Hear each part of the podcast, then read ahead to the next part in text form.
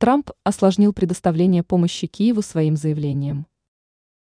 Бывший президент США Дональд Трамп призвал американскую власть заняться разрешением внутренних вопросов страны. По словам Трампа, Вашингтону не следует переводить вектор своего внимания на Украину в сложное для США время.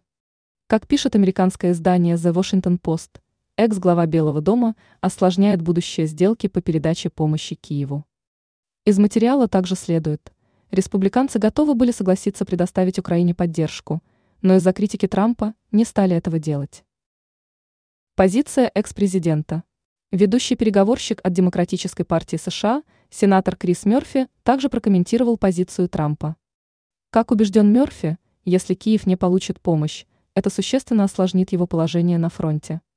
Дипломат акцентировал, Россия получит дополнительную фору в рамках украинского конфликта. Ранее информировалось, что Дональд Трамп похвалил президента РФ Владимира Путина и председателя КНР Си Цзиньпина.